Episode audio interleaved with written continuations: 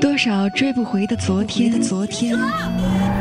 我爱上一个我不认同的人。多少在我们生命里来了又走的人，走的人。我不信缘分，不信巧合。其实我从来没有爱上过任何一个人。谁被尘埃里的往事牵绊，被时光掩埋的秘密，忽然在某个起风的夜晚，刺痛你的心。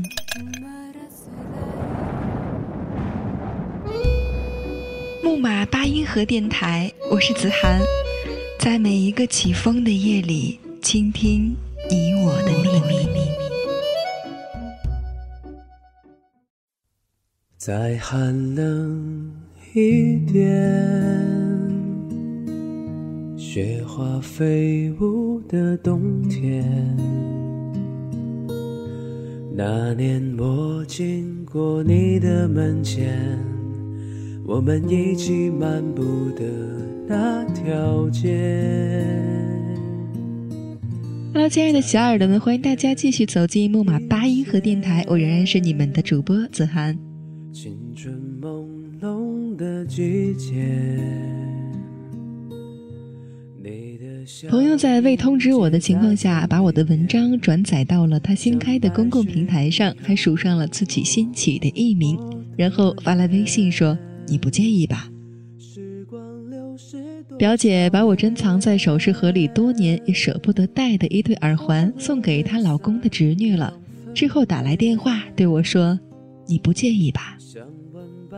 同学聚会，闺蜜把我前男友劈腿后又跑回来找我，结果在楼下被现女友追杀的丑闻当笑话添油加醋的讲了一通。面对着我的尴尬，她说：“你不介意吧？”每当这时，我的好奇都远胜于我的生气。我特别想知道，是谁给了他们这滔滔江水连绵不绝的自信和底气？我们生长在同一片蓝天下，接受着同一个教育体系，为什么当他们入侵到别人的领地，揭露了别人的隐私，霸占了别人的劳动成果，仍然气定神闲地认为当事人不会介意？我认真地思考了这个现象。并环顾四周，我发现这绝不是个案，人际交往中这类情况比比皆是。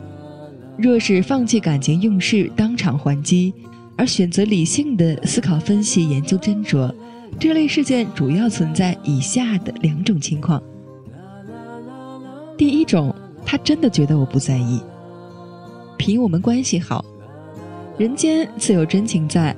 我确实觉得亲朋好友间呢不应该有太多身份的界限，享受你的就是我的，我的还是我的，有一股冲天的霸气。现如今我们都爱晒闺蜜、晒蓝颜、晒有谁跟你待了三十年，从开裆裤玩泥巴到结婚生子认干妈，我也希望友情如童话般一帆风顺。可是事实上有多少感情呢都败给了细碎的一地鸡毛。大学时，两位舍友一结金兰，情比金坚。后来因为一个偷穿了另一个的碎花连衣裙而闹得不可开交，老死不相往来。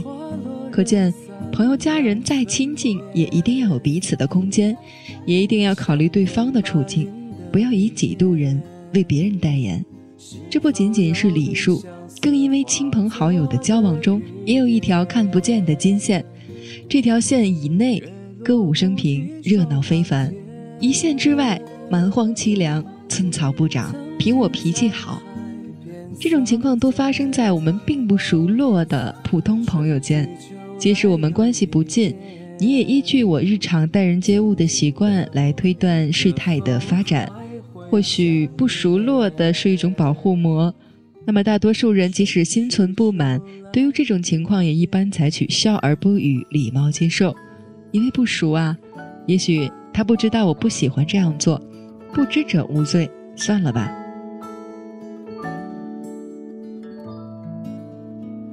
多少次在电话里说我想拥抱你，多少次在日记里写上我想念你，多么遥远的距离，我们都在远方。多么漫长的等待，一起回到故乡。但这样做风险极大。首先，它扼杀了我们能进一步发展的可能。若是在不相熟的情况下，你都毫无顾忌的登堂入室，那熟悉了会不会更过分？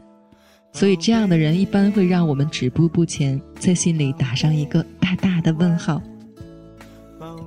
当然，也不排除另一种情况的发生，因为我们关系不够好。单凭我个人修养势单力薄，也许我对你的包容并不如你所愿。到那时，我们俩只有一拍两瞪眼，从此水火难容了。第二种，你知道我介意，你深知我会介意，但用“你不介意吧”先发制人，你认为自己抢占先机。这种心知肚明、意味深长的先斩后奏，就能让我有苦难言、吃哑巴亏，那你就大错特错了。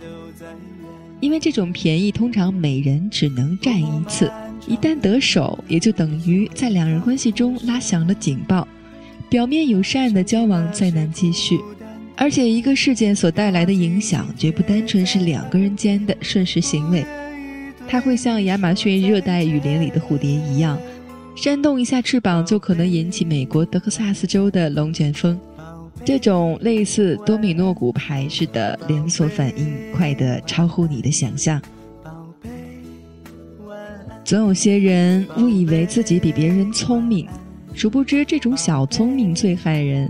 我记得小时候听过一个故事，有个孩子总在海边和海鸥玩。有一天，他的父亲说。你抓几只回家来吃，孩子同意后再去海边，海鸥只是飞旋而不再下来和他玩耍了。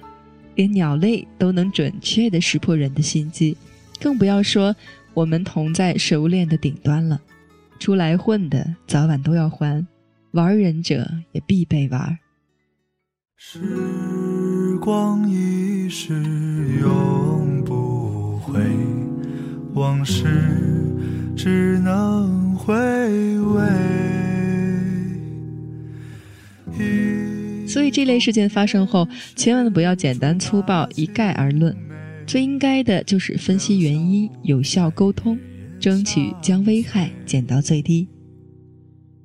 朋友不再以己之名转载我的文章，他准备为我开个专栏，让我安心写作。我没有告诉表姐真相。不过，我把真爱的首饰放到了更私密的地方。闺蜜还是口无遮拦，心不坏。但凡我需要她的时候，她都是两肋插刀，随叫随到。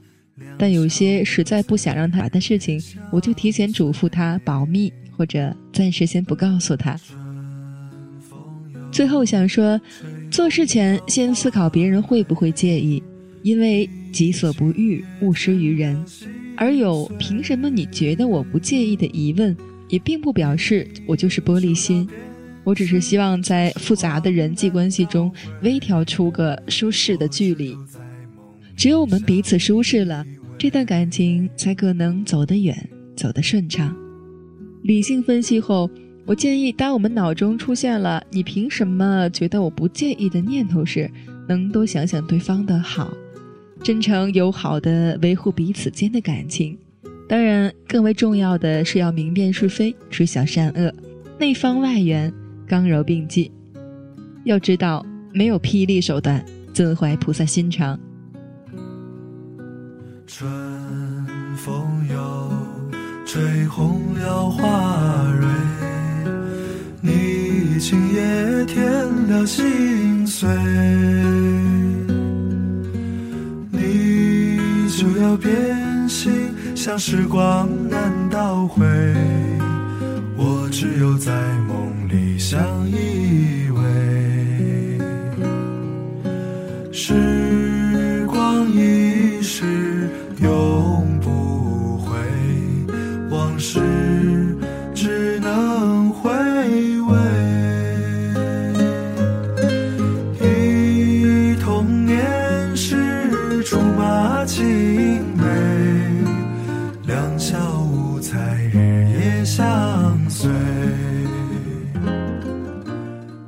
了，这期的节目就是这样。木马八音盒电台，我是主播子涵，我们下期节目不见不散。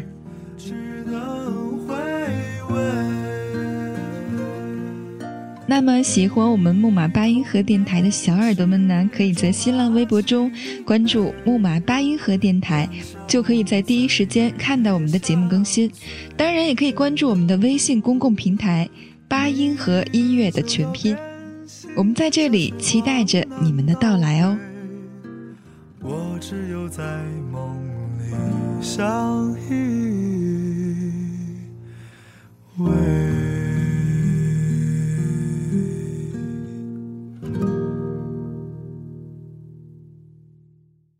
本节目由木马八音盒电台提供。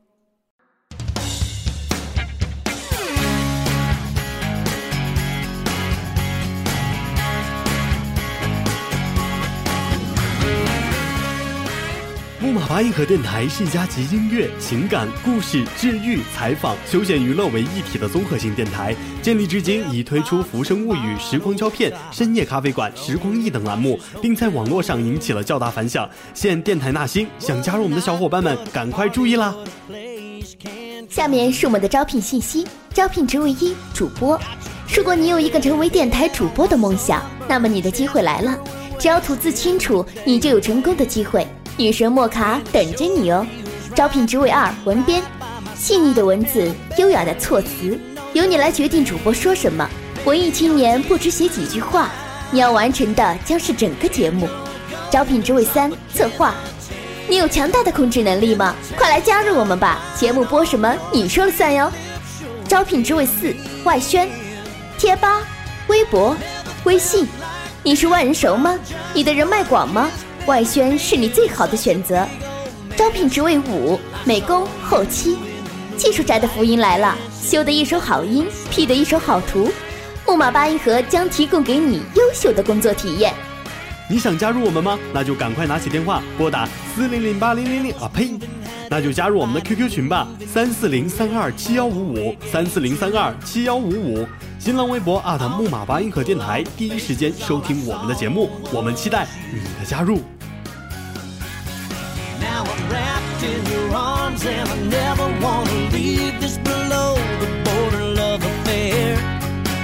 There's a plane taking